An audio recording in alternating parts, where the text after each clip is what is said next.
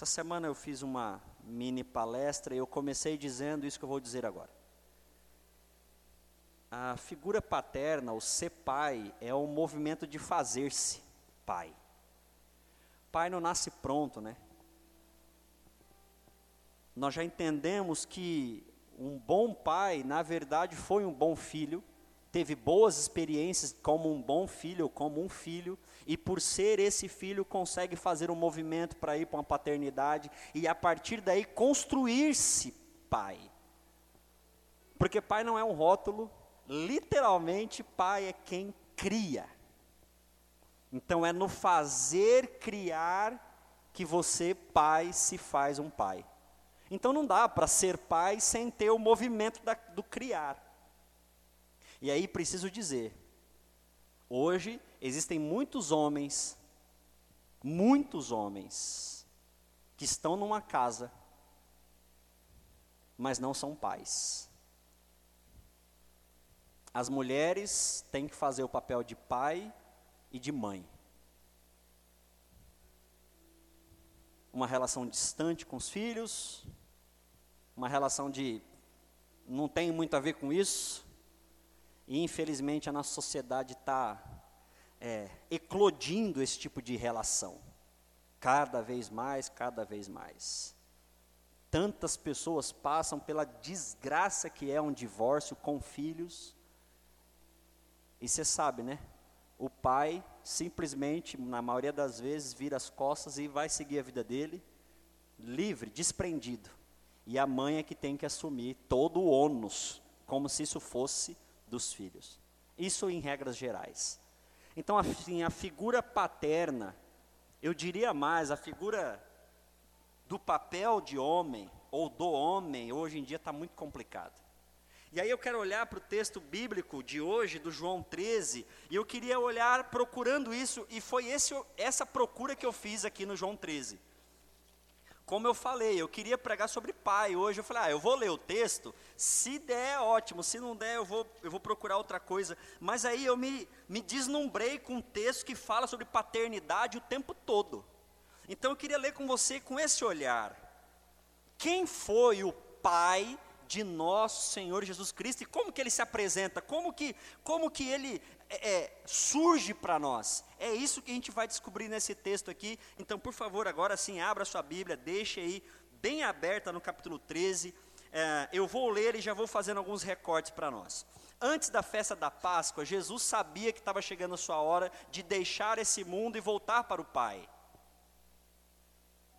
ele tinha amado os seus discípulos durante o seu ministério na terra e os amou até o fim. Estava na hora do jantar e o diabo já tinha instigado Judas, filho de Simão Iscariotes, a trair Jesus. Jesus sabia que o Pai tinha lhe dado autoridade sobre todas as coisas que viera de Deus e voltaria para Deus. Assim ele levantou-se da mesa, tirou a capa, enrolou uma toalha na cintura, derramou água numa bacia e começou a lavar os pés dos discípulos, enxugando com a toalha que estava na cintura. Espera só um pouquinho aqui. Nesse bloco tem duas coisas sobre Pai de nosso Senhor Jesus Cristo que a gente precisa aprender. E eu queria assim pedir do fundo do meu coração que você deixasse isso cair no seu coração. A primeira coisa é o texto falando sobre Jesus. Mas você sabe que Jesus representa Deus, então o que Jesus está fazendo é o que Deus faria. Vou dizer de novo: o que Jesus está fazendo é Deus fazendo. Jesus é Deus como é e o ser humano como deve ser. Então o que Jesus está fazendo é Deus fazendo. E o que, que Jesus faz? O versículo 1 de 2 diz, desculpa, versículo 1 mesmo que ele tinha amado os seus discípulos durante o ministério na terra e os amou até o fim. Qual é a primeira informação que eu tenho sobre o Pai de nosso Senhor Jesus Cristo? A primeira informação que nós temos sobre o Pai de Jesus, que é o seu e o meu Pai, é que Ele nos ama e vai nos amar até o fim. Guarda isso no teu coração. Por que, pastor, que eu tenho que guardar isso no meu coração? Porque eu vou ver um texto que, no versículo 2, ele já vai dizer: E o diabo já estava com Judas ali, instigando Judas. Mas perceba, Mesmo o diabo instigando Judas, mesmo Judas estava ali. E isso para mim é muito intrigante, porque eu não sei se você faria um jantar na sua casa para alguém que te trai, ou te traiu, ou iria trair. Se você soubesse que alguém ia te trair, não sei se você ia chamar para sua casa. Mas aqui Jesus chama para a mesa. Quem vai trair ele com um beijo no rosto e quem vai negar ele. O que, que eu aprendo com essa ação de Jesus? Porque eu aprendo que nós temos um Pai que nos ama, ainda que no teu coração haja traição com relação a Ele. Eu tenho um Pai, nós temos um Pai, o Pai de nosso Senhor Jesus Cristo nos amou e vai amar até o fim. Isso é maravilhoso, porque cá para nós, seja muito sincero, você merece mesmo um Pai que te ama tão profundamente? Não estou falando de ser correto, de pagar suas contas em dia. Estou falando de questões mais internas, profundas. Você sabe muito bem quem você é. Aqueles pensamentozinhos que até você não queria nem ter. E aí eu vou olhar para um Jesus que ama os seus discípulos e ama até o fim, inclusive o Judas que o traiu. Jesus em momento algum deixou de amá-lo, porque ele, ele é assim, porque Deus é assim. Deus é um Pai que nos ama até o fim. E todo filho tem a época do rebelde, não é? Todo filho tem aquela fase que a gente fala: vou sair de casa. Já contei para vocês da cena fatídica que eu saí de casa arrastando a caixa do freezer, que era o lugar onde eu colocava todos os meus brinquedos. E eu desci a escadaria da minha casa, cheguei na calçada, minha mãe na janela, onde você vai? Vou embora. Tá bom, vai lá. E eu saí arrastando, eu cheguei na esquina e eu fiquei pensando, eu acho que não vai dar certo minha, esse meu projeto. Eu, eu não estou aguentando uma caixa, como é que eu vou me virar? Eu tinha 9 para 10 anos. Lá volta o cão arrependido, né? E eu voltei, fui entrando em casa, ela ouviu o barulho, abriu a janela, ficou olhando. O que, que foi? Vou voltar para casa. Tá bom. Quem nunca?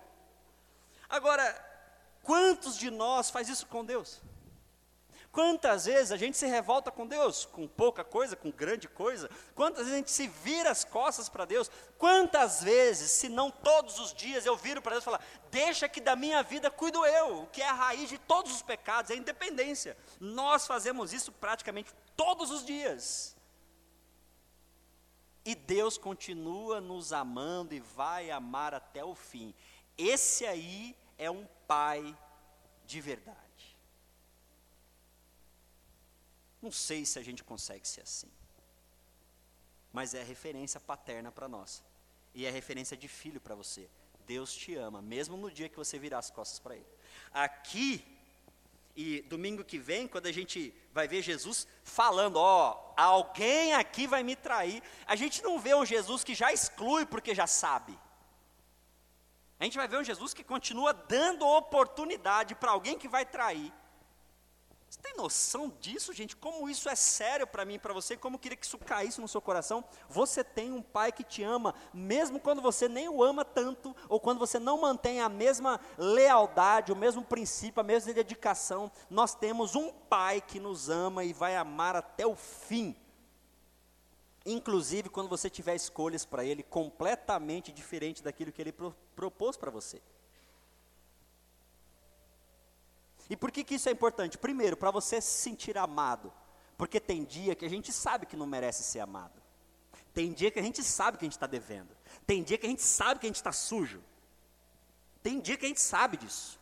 E é duro. E eu já disse isso algumas vezes. É, a experiência do amor não é tão simples para nós. Ela não é tão óbvia assim, não é tão direta assim. Então eu queria te desafiar, olha, se você ainda não se sente amado por Deus, saiba que você é. Agora, uma coisa é saber, outra coisa é sentir. Então começa sabendo, eu sou amado por Deus e Ele vai me amar até o fim. Ponto. Agora, eu vou desenvolver as minhas experiências com Deus para me sentir amado por Ele. Quando as coisas vão bem, quando as coisas não vão bem. Quando a gente tem um diagnóstico legal e quando a gente não tem um diagnóstico legal. Quando a gente passa por uma coisa, quando a gente não passa por uma coisa.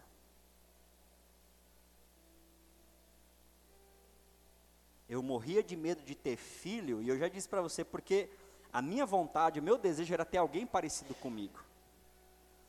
Mas ao mesmo tempo dava medo, porque e se não for? Eu queria ter a experiência que vocês têm. Nossa, como fulano é a cara do Beltrano. Gente, era ser meu sonho de infância e de adulto. Meu sonho. Nossa, como você parece seu pai. Eu nunca ouvi essa frase, eu não tive essa experiência. Das pessoas olharem e falarem que eu sou parecido com meu pai e com a minha mãe. Eu queria ter alguém parecido na, na, na história da minha vida. Alguém precisa parecer comigo. Eu não pareço com ninguém, eu sou estranho de todo mundo. Então, quando eu e a Tayana começamos a conversar, lá no fundo eu falei, ai, mas e se não parecer comigo? E é nessas horas do e se que a gente precisa aprender. Bom, e se não parecer comigo, eu não posso deixar de achar que porque o meu filho não pareceu comigo, que é um, um desejo profundo meu, eu não sou mais amado por Deus por isso. A gente precisa vencer isso. E para o meu desespero, quando a, a, a médica botou a mão na cabeça do Mateus e puxou, ela falou: Nossa, como é branco e cabeludo. Mensagem maravilhosa, é não é? Eu cabeludo já não sou. E branco, branco, branco. Eu não sabia se eu ia lá, dava um beijo no teste da Tayana, se eu perguntava, é meu mesmo? Como é que era o negócio ali? Se era a hora de a gente ter uma conversa dessa, porque o Mateus realmente nasceu, gente, branco. A gente tem uma foto dele com as veinhas da mão aparecia assim. E ali é, é, é, é um misto de sentimento, né? Pô, eu, eu projetei, eu esperei, eu sonhei. Pô, Deus, podia, né?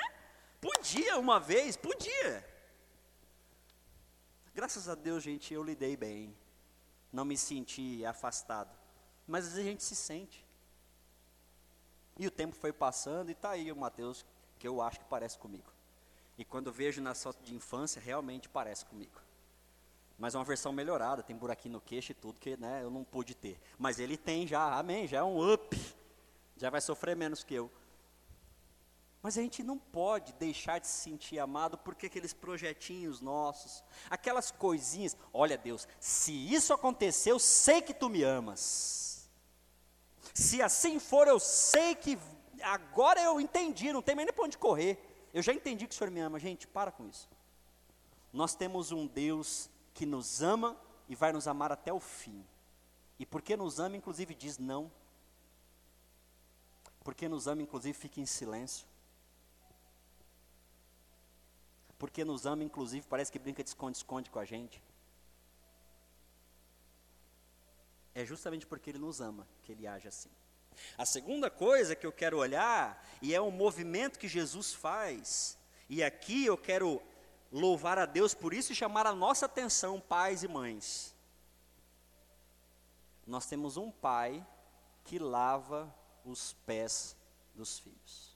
De que eu tenho um Deus que vem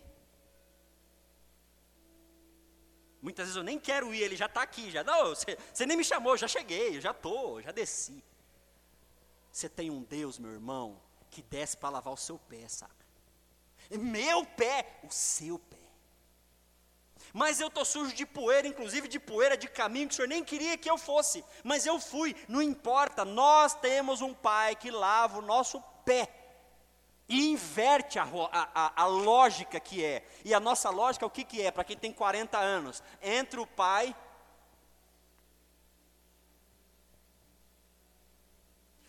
Podia estar tá com fome que fosse. E eu digo isso, gente, não como uma crítica, mas é uma realidade. Podia estar tá com fome que fosse, na casa de papai e mamãe, só vai comer quando o Jonão chegar. Acabou. Mas está pronto já. Aí o pai chegava, sentava na cadeira da cabeceira, e aí sentava minha mãe lá, eu e minha irmã. Agora pode comer. Mateus estava perguntando dia, hoje a gente na hora do almoço falando de novela, e aí eu falando, não, lá em casa era assim, seis horas eu e minha irmã podia assistir a cultura, que aí começava com o, os desenhos animados, aí Ratimbum, Anos Incríveis, lembra? Para, massa demais. Deu oito horas, acabou. Por quê? Tan, tan, tan, tan, tan, Plantão e Jornal Nacional. Agora, meu amigo, acabou. Tec, tec, tec, tec, tec. Acabou. Casa, ó. Ninguém fala porque é hora do jornal. Não passa na frente. Não abre a porta. Não faz nada. Vai dormir, uai, o que você vai fazer? 8 horas da noite, não pode gritar, não pode correr, não, não pode, não tem outra TV para assistir, porque o pai está assistindo na TV da sala. Acabou. Vai dormir, velho. Então, as nossas construções de paternidade, elas estão baseadas nesse cara que quando ele senta na, na cadeira do papai, a casa parou. Pelo menos para nós aí de 40 para trás. Hoje né, já está bagunçado, já dá um chute na cadeira do pai, já derruba, desliga isso aí, põe meu YouTube que eu quero e acabou. Mas em linhas gerais, nós estamos nessa lógica ainda. A maioria daqui esmagadora vai lembrar das suas representações de pai. E aí, essa representação de pai é aquela representação que quando o pai entra no seu quarto, não está fazendo nada, porque está estudando. Quero ver um que não ficava ali, oh, meu Deus. Você lembra de quando o seu pai entrava no seu quarto, a tremedeira que dava? Lembra? Podia ser só para te chamar para o almoço. Meu amigo, dava um treco ruim. Já podia preparar para bater, para bater. Não, não vou bater, só para você vir almoçar. Essa relação. Agora, como é que você faz com Deus? Mesma coisa. Aquele Deus bravo, longe, que quando ele chega, ele põe no canal dele e a gente cala a boca. Não! A gente está agora no meio de uma janta, e deixa eu te dar um aparato histórico. Era normal lavar o pé de quem chegava naquela época. Você sabe, estrada de chão, blá, blá, blá, blá, blá, blá, ok. Mas o lavar pé era antes da janta, e quem fazia eram os escravos que faziam lavar pé para ir para a mesa. O Jesus está no meio da janta, não está lá e não é escravo que lava, é só ele, só o Jesus, no meio da janta. Jesus não tem esse protocolo. Se ele precisar de cuidar de você como filho, ele não tem protocolo para cuidar de você como filho. A hora que você precisar que ele lave o seu pé, ele vai lavar. Nós temos um pai que lava o nosso pé, gente. Ah, porque eu sou bom, porque eu sou o top. Não, é porque é caráter dele. A questão não é o teu valor. Eu não estou botando, falando que nós, seres humanos, somos melhores que Deus, não é nesse sentido. Eu estou dizendo que nós temos um Deus que tem um amor num significado tão alto, tão distante da gente, que ele inverte a cadeia. Ele desce de lá para lavar o seu pé. É essa a mudança, a virada de chave que nós temos. Eu tenho um pai que lava o meu pé. Precisa? Não sei. Ele tem na conversa com Pedro, e já vou adiantar. O Pedro fala: Não, mas então lava o meu corpo inteiro. Você fala, você é folgado, hein, velho? Mas não é isso. Aqui falou, cara, você está limpo. Eu estou te fazendo um brinde. Eu estou te dando um carinho. Estou te dando um plus. Eu estou fazendo um extra com você. Não é que você merece e nem é porque você está sujo, é porque eu quero te sinalizar amor. Você tem um pai, gente. Dona Áurea, Suzana, Sandra, nós temos um pai que vai lavar o nosso pé. Ah, porque está sujo? Às vezes não. Às vezes nem está sujo, ele só vai dar uma geral mesmo. Por quê? Porque ele é assim. E aí eu preciso fazer duas aplicações aqui agora. Uma, você deixa? Porque se você não deixar, provavelmente ele não vai fazer. E a gente tem muito dessas lógicas de não merecimento, porque não sei o quê, barará, biriri, baroró. Acontece. Mas uma coisa que eu queria dizer é para nós pais hoje. É, gente, eu aprendi. E por mais que na época eu falasse, nunca vou fazer isso com os meus filhos, lá no fundo, a gente também quer ter a nossa vez, né? De falar, quem assiste agora sou eu e cala a boca. Fala se não quer, só para não quer. Hã? Você não quer ter a sua vez? Ah, cá para nós. Só uma vez a Tayana fala, não, ninguém vai comer. Esperar o pai. Aí ia descer a escada. Está sentado na minha cadeira. Gente, até hoje. Esse dia meu pai foi almoçar em casa até hoje. Tayana está aí de prova. Eu fiquei em pé, meio assim, meio sem graça, com a cara de besta, né? Pai, o senhor quer sentar onde? Não, em qualquer lugar. Pai, o senhor quer sentar onde? Eu quero sentar aqui. Ah, tá bom. Adivinha onde? Uhum. Ah, agora pode sentar. Até hoje vai fazer o quê? Está aqui. Aí, quando ele vai embora, fala, agora é minha vez. Agora sou eu aqui, essa bosta. manda que sou eu. Pega a água lá e cala a boca. Não é? Da onde a gente tirou essas referências, gente? Da onde a gente tirou? Que pai é o que senta. Seu pai que é o eterno, ele que serve. Pais, nós precisamos aprender a lavar os pés dos nossos filhos. É verdade, a gente aprendeu a amar por meio do respeito. Na verdade, por medo, né? Vamos falar a verdade? Era medo primeiro, aí depois crescia um pouquinho. Quando o Rodrigo e o Gabriel já estavam olhando mesmo olho, assim, agora já dá um, um respeito. E aí quando o Gabriel passa, o Rodrigo nem entra mais na briga. Não, beleza. Mas nós aprendemos naturalmente a medo, respeito e amor. Aí como que eu quero fazer, e fiz muito com os meus filhos, infelizmente para vergonha minha, mesma lógica. Eu vejo um Jesus que nem põe medo no Judas. Cá para nós, se você fosse entregar Jesus, você ia sentar nessa mesa como? Cena de filme, gente. O cara sabe que é traidor e o cara é chamado na casa de quem ele vai trair para comer. O cara já fica assim, perto da porta, já com a mão na maçaneta, porque ele sabe, uma hora vai vir valendo. O Judas senta e, e, o texto não fala e realmente não tem essa experiência. O Judas nem o Pedro fica com medo de Jesus, porque Jesus não tem essa disposição de gerar medo em você para a partir do medo você ter relação com Ele. O Jesus está disponível a lavar o seu pé, traidor. A gente precisa aprender a lavar o pé dos nossos filhos. E é duro.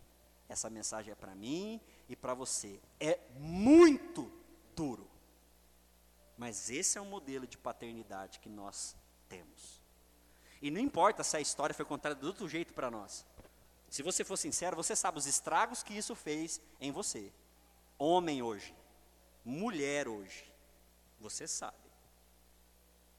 Quantas meninas foram buscar colo com 10, 11 anos fora de casa, porque não puderam sentar no colo do pai? Quantas? Quantas? Quantas vezes mais faríamos isso? Ou faremos isso hoje em dia? Em nome de Jesus, gente. O seu pai desce do céu para lavar os seus pés. Deixe isso descer no seu coração. Porque isso é o maior sinal de amor, serviço. O texto continua e agora eu queria falar sobre nós, filhos. Porque sim, o texto fala sobre esse pai, mas agora ele começa a falar sobre os filhos. E ele diz assim: Estava na hora do jantar e o diabo já tinha instigado Judas, já falamos isso. Jesus sabia que o Pai lhe deu autoridade sobre todas as coisas que vieram de Deus e voltaria para Deus. Vou ler de novo. Jesus sabia quem que deu autoridade? O Pai. Em nome de Jesus, gente. O Pai de nosso Senhor Jesus Cristo nos dá autoridade. Problema? Autoridade para quê?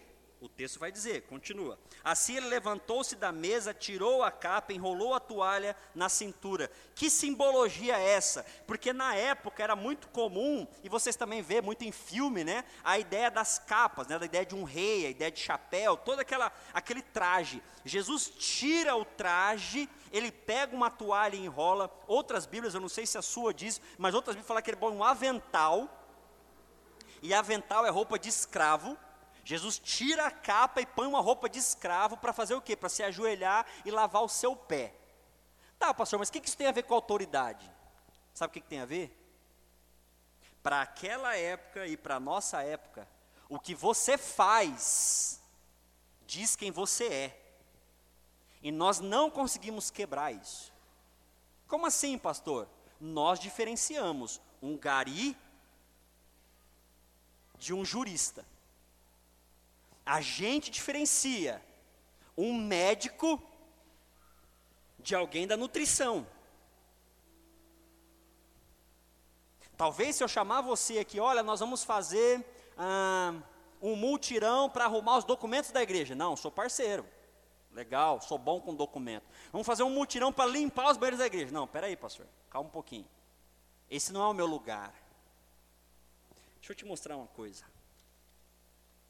O Pai deu autoridade para que Jesus servisse e amasse sem que a sua identidade fosse modulada pelo serviço ou pela humilhação ou pelo lugar que ele se colocara. Eu estou conseguindo traduzir para vocês a seriedade disso? Alguém não está entendendo? Pode dar a mão, pastor, eu dei uma piscada aqui, eu não estou entendendo.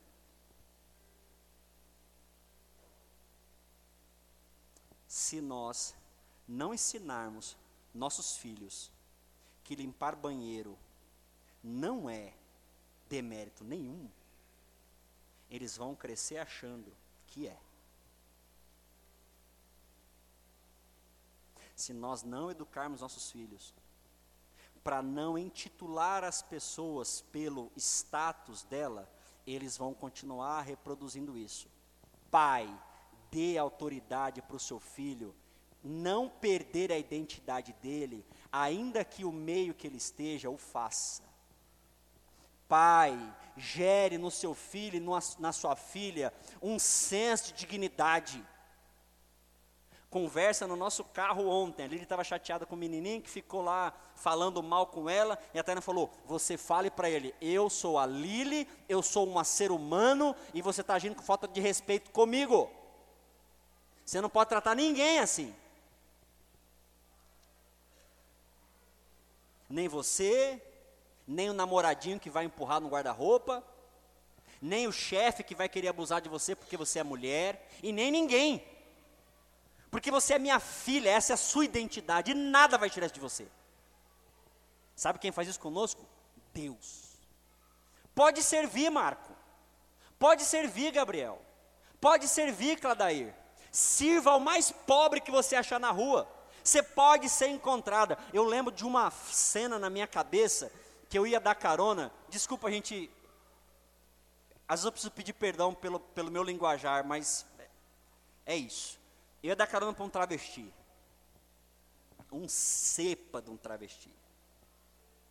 Tiago lembra dessa história. Acho que você vai lembrar dessa história. Eu estou saindo de uma missão, eu vi uma pessoa num ponto de ônibus que era da missão. Travesti, travesti negão desse tamanho, cabelo, tudo, cara é armário. E eu fui indo e minha cabeça fazendo conta. Estou sozinho no carro, estou indo para o centro, podia perguntar, né? Vai pegar ônibus, óbvio, que está indo para algum lugar. E eu vou falar, mas peraí, se alguém me vê com ele?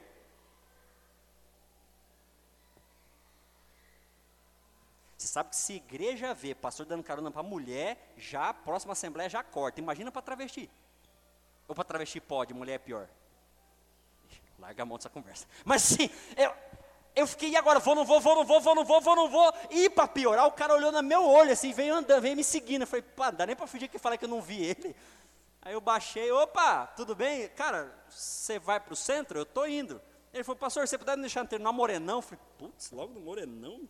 Se ele falasse um ponto ali por trás, meio escondido, no terminal Morenão, você quer ficar no terminal Morenão? Tá bom. Ainda achei engraçado que ele sentou, o joelho dele era para cima do câmbio. Eu falei, tá pipou. Mas tá bom, aí fui, né? Gente, foi chegando no terminal Morenão. Acho que é por isso que eu uso isso filme lacrado até hoje. Eu fui diminuindo. Porque você para do lado do Morenão, assim, ó, hora do almoço, desce aquele cara que o carro chega, levanta. Alô, pastor?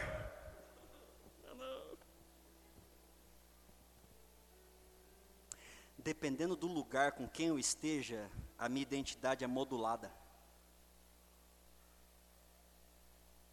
Dependendo da mesa com que eu sento para conversar, talvez você vai me olhar e já vai dizer quem eu sou.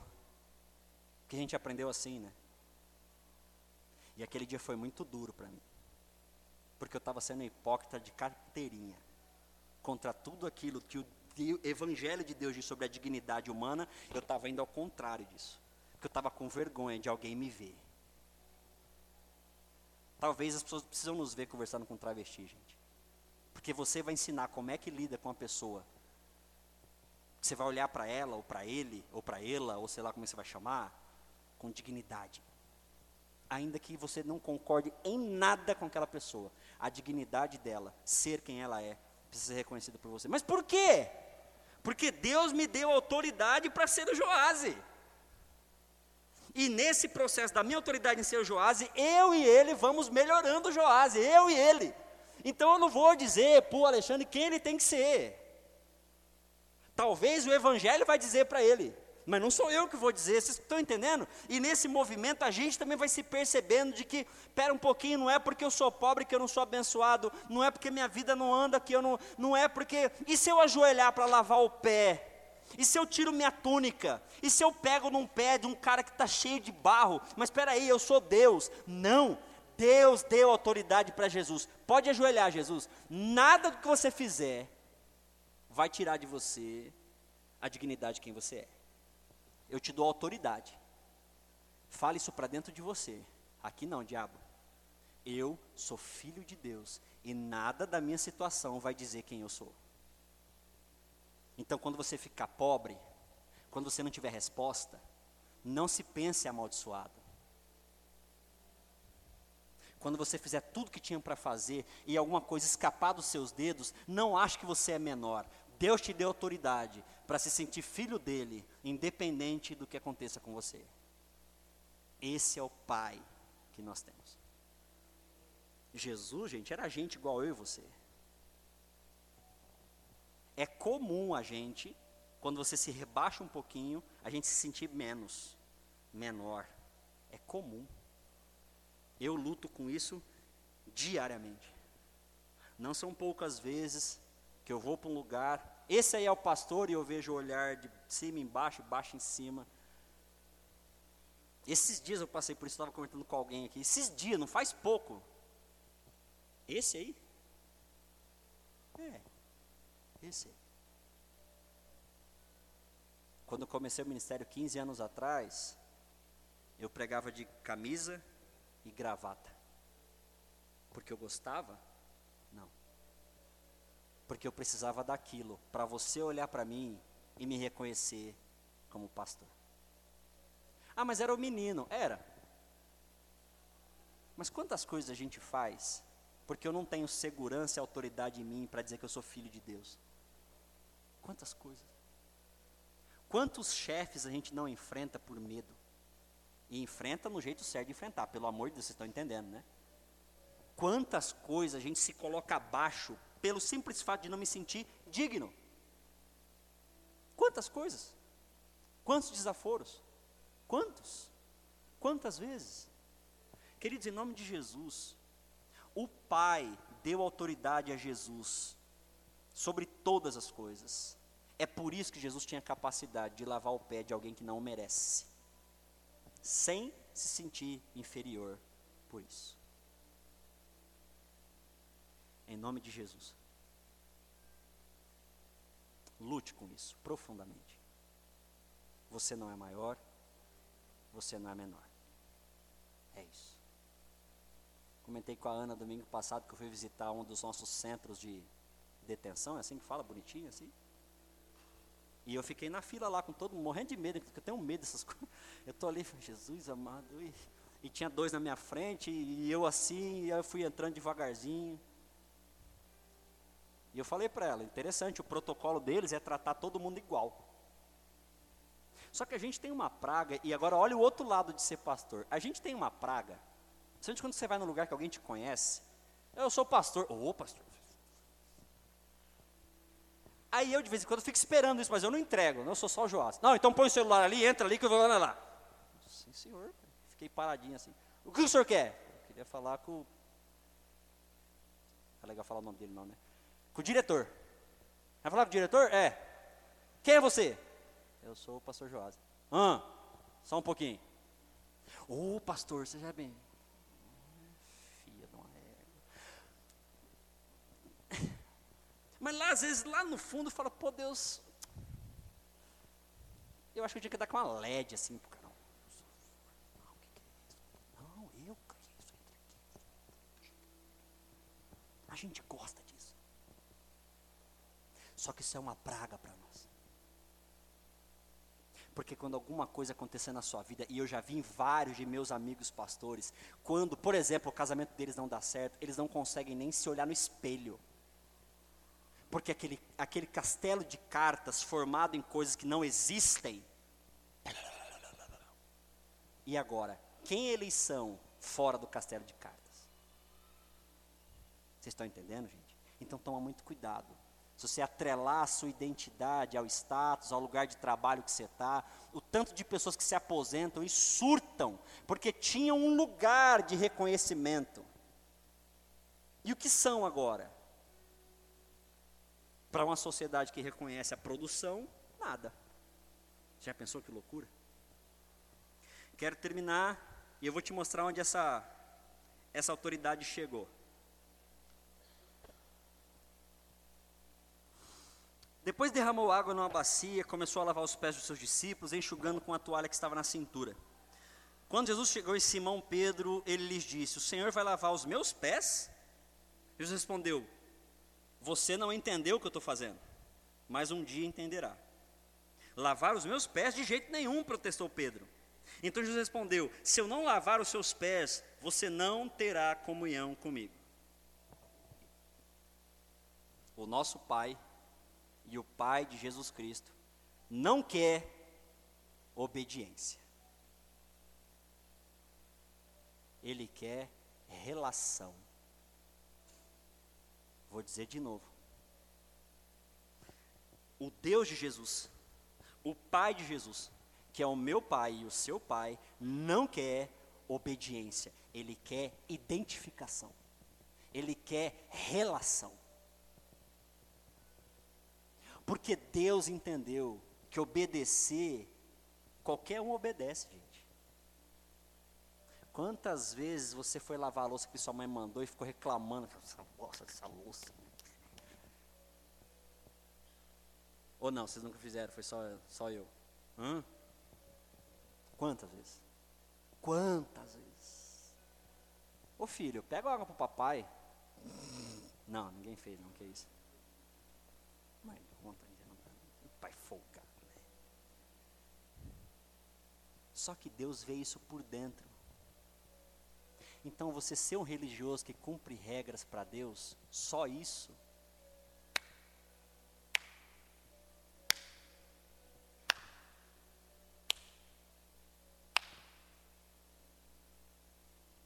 Um texto que eu gosto é o texto de Zacarias, que o povo está aqui de mão levantada. E claro, não é assim, mas eu fico imaginando Deus, oh, pss, baixa, baixa, baixa, baixa a mão, baixa. Eu sei que está aí dentro, não adianta você me obedecer, é só cumprir a regrinha. Você vai cumprir a regrinha, mas o seu coração não está em mim. Nós temos um pai que não quer uma obediência cega, ou uma obediência para ter a troca, ou uma obediência por medo. O nosso pai, o pai de Jesus Cristo, ele quer que você tenha relação com ele, e a obediência é o segundo passo e não o primeiro. Eu obedeço porque eu tenho relação, eu me identifico. E pensa isso agora na nossa criação com nossos filhos. Pensa que negócio difícil é con conseguir fazer com que nossos filhos se identifiquem conosco a tal ponto que nos obedeçam até sem eu precisar falar.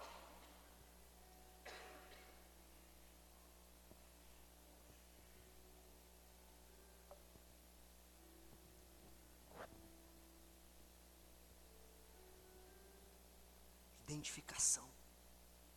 Tem coisa que até hoje eu até olho assim e falo, ah, não está errado, mas eu me identifico tanto com a criação que eu tive, que isso começa a fazer parte da minha escolha também.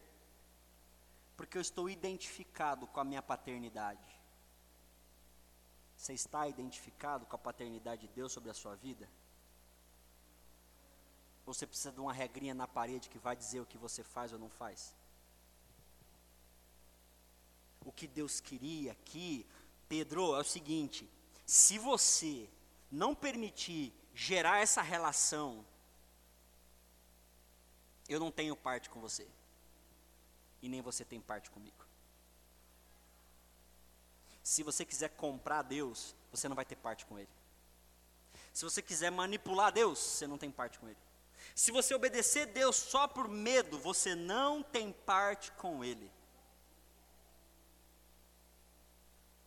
Se você tiver qualquer outra relação que tiver estranha com Deus, não dá.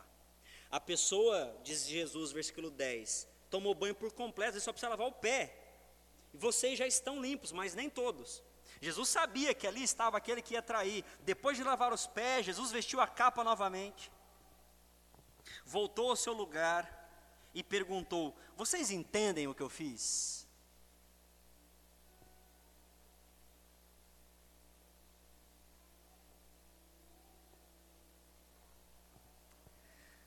Você tem uma relação com Deus íntima que você acaba enxergando o que Deus faz na sua vida? E muitos, eu tenho certeza, falar: não, não entendo nada. Dá para o senhor me explicar? E eu vou te responder: não. Isso é uma questão tua com Deus.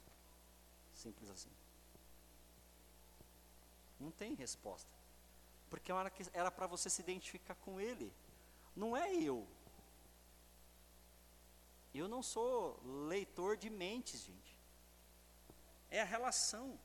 Depois de lavar os pés, Jesus veste a capa, versículo 14. E uma vez que eu, seu Senhor e Mestre, lavei os seus pés, vocês devem lavar os pés uns dos outros. Eu lhes dei o exemplo a ser seguido, façam como eu fiz a vocês. Identificação. Irmãos, em nome de Jesus. Se você tem um pai que lava seus pés, o que, que você tem que fazer com o próximo?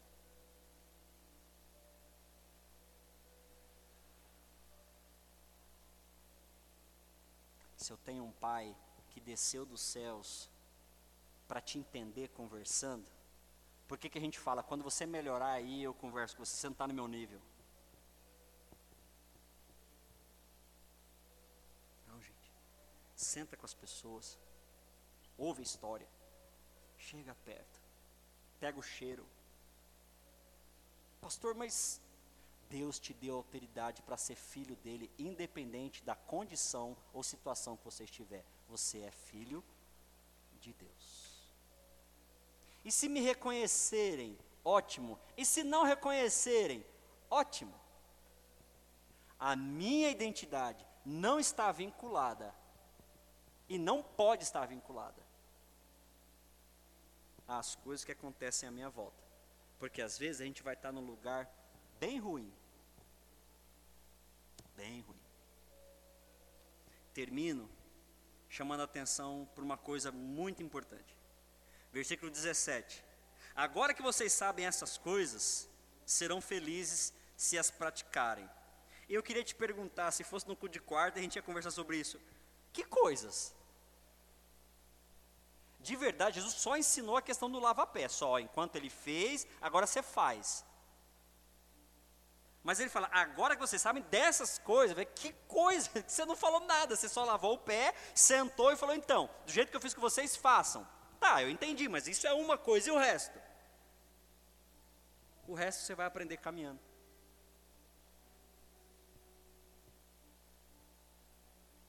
Sabe como aprende a correr? Correndo.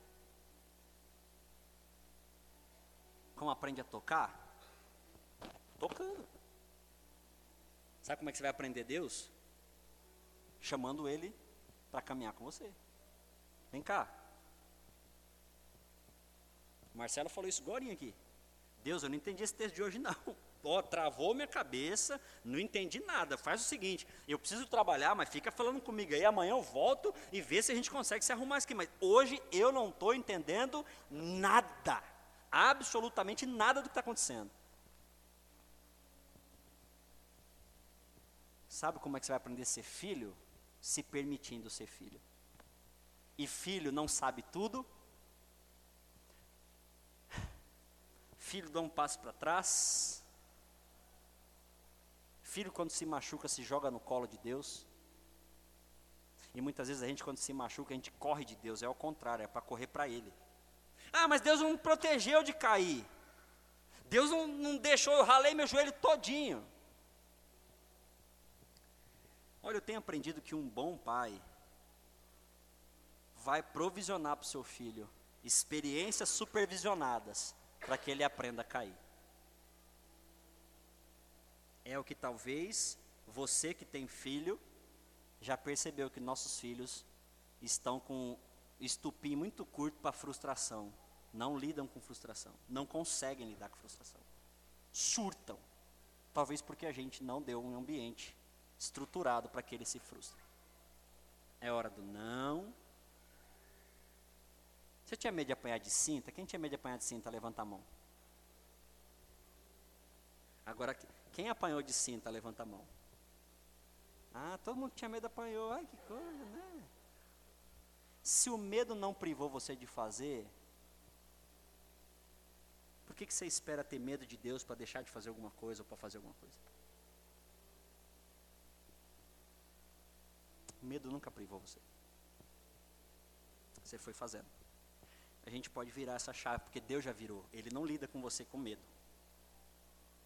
Mas sim, você pode sentar na mesa com ele, vai conversando, ele vai dizer, olha, então, tem aqui, por ali, e a relação vai aumentando. E aí, quando Jesus fala, então, se você pegar tudo que eu te ensinei, você vai ser feliz e praticar. E aí, cara, eu vou praticar o quê? O que Deus falar para você praticar. Às vezes ele falar para você, fecha a boca, fecha a boca. Abre a boca, abre a boca. Pode comer, come. Para de comer, para. Age agora, para de agir. Fala, para de falar. É meu, é seu. E eu não sou guru. Não sou guru gospel. E eu não quero ser. Pelo amor de Deus, não vou ficar. Pastor, o que, que eu faço da minha vida? Pastor, eu caso ou faço o quê? Pastor, eu compro ou vendo? Não. Mas eu espero te dar estrutura para você orar e saber o que, que é de Deus para sua vida como filho. Amém? Queria chamar o Ministério de Louvor. Quero encerrar nosso culto de hoje cantando essa música que eu acho que tem tudo a ver. Isabela, você pode pôr só o Eu Vou Construir?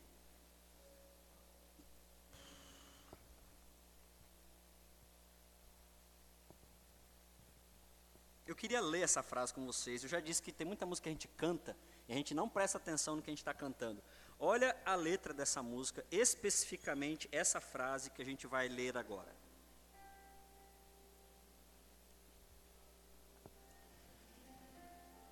Lê vocês, eu quero ler junto daqui a pouco.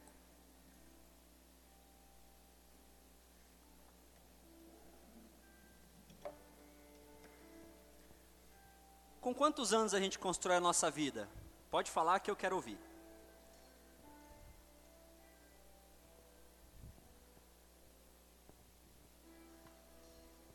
Com quantos anos a gente constrói a vida? Você está construindo ainda, Marco? No auge do 67 aí? Você está construindo, Gabriel, no alto dos seus 19? A gente nunca para de construir.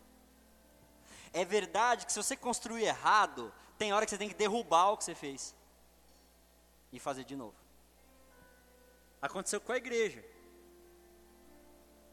Inexperiência minha, maldade de quem fez. Mas a gente tinha feito um beiral aqui, sei lá o nome desse trem. Além de feio, ficou perigoso. Arranca e faz de novo. Qual o problema? Dinheiro, né? Foi 600 reais, estava ali jogado ali fora. Eu peço perdão para vocês. Foi má gestão? Não sei se foi má gestão, mas errou. O que, que faz quando erra? Arranca, derruba e faz de novo. Então não importa se você tem 39 anos, igual eu, ou se você tem 12, ou se você tem 80. Olha essa frase. Eu vou construir a minha vida em um lugar, em uma relação. Como que é isso, pastor? Como é que eu faço esse processo? Primeiro, saiba que você é filho de Deus, então, se eu sou filho, eu tenho uma relação com alguém que é meu pai, e eu vou pensar a minha vida, minha tomada de decisão, o que eu converso com meus filhos, o que eu compro ou deixo de comprar, como é que eu organizo minha relação conjugal, eu faço em Deus. Deus, eu estou com raiva do meu esposo e eu quero falar com ele, dar uns tapas, eu preciso que o Senhor me ajude para eu não matar ele, só conversar da melhor forma possível. Como é que é? O que, que eu tenho que falar? Às vezes Deus vai falar para você, não fale nada, só ouça. Esse cara, eu vou que estou certa. Cala a boca, só ouve. Isso é construir uma vida em Deus. E aí depois ele fala, tu és o meu fundamento. Gente, fundamento é fácil para todo mundo. Chão para pisar, chão. Eu vou confiar somente em ti. a gente confia na gente, a gente confia no nosso cartão de crédito, a gente confia no primo que é delegado de polícia, a gente confia, a gente confia no, no, no amigo que está na prefeitura. Se eu ficar desempregado, eu ligo, ele me arruma um, um emprego fantasma, né, irmãos? Aí o texto está falando que eu vou construir uma vida onde eu vou confiar somente em Deus. Um dos maiores perigos da nossa vida é a gente confiar em nós mesmos, na nossa percepção, no que eu estou sentindo. Não, mas eu sinto que eu tenho que falar. Eu vou confiar somente em Deus. Eu estou sentindo que eu tenho que falar. Deus, eu tenho que falar? Tem que falar. Ah, beleza. Ó, é o seguinte. Deus, eu tenho que falar? Você não tem que falar nada. Confia que você tem pai. Confia que você tem pai. E para terminar, eu não vou ser abalado porque nada vai acontecer comigo, ao contrário. A vida sua é igual de todo mundo. Tropeça, nasce, morre, cai, dá dor de barriga, dor de cabeça, fica com dinheiro, sem dinheiro. Igual. A única diferença é que você tem chão para pisar. Então, quando cantarmos de novo, eu queria pedir para a gente começar daí, se for possível, e talvez ficar só aí, umas duas vezes pelo menos. Eu queria que você fizesse essa sua oração, essa sua oração. Eu vou construir a minha vida em Ti. Eu quero confiar em Ti, Deus. Eu não confio ainda, eu esqueço que o Senhor é meu Pai, que está lavando meu pé. Eu esqueço. Eu estou lavando meu pé com bom brilho e o Senhor ia lavar com sabonetinho líquido, chique. Perdão. Deus, em nome de Jesus, dê a cada um aqui o que lhe é devido. Que essa palavra reverbere, entre, seja mastigada, ache lugar, e o que o Senhor faça sobre cada um de nós a tua vontade. Obrigado pelos nossos pais e por ser pai. Leva-nos para nossas casas, na doce paz, em nome do Pai, do Filho e do Espírito Santo. Amém e amém.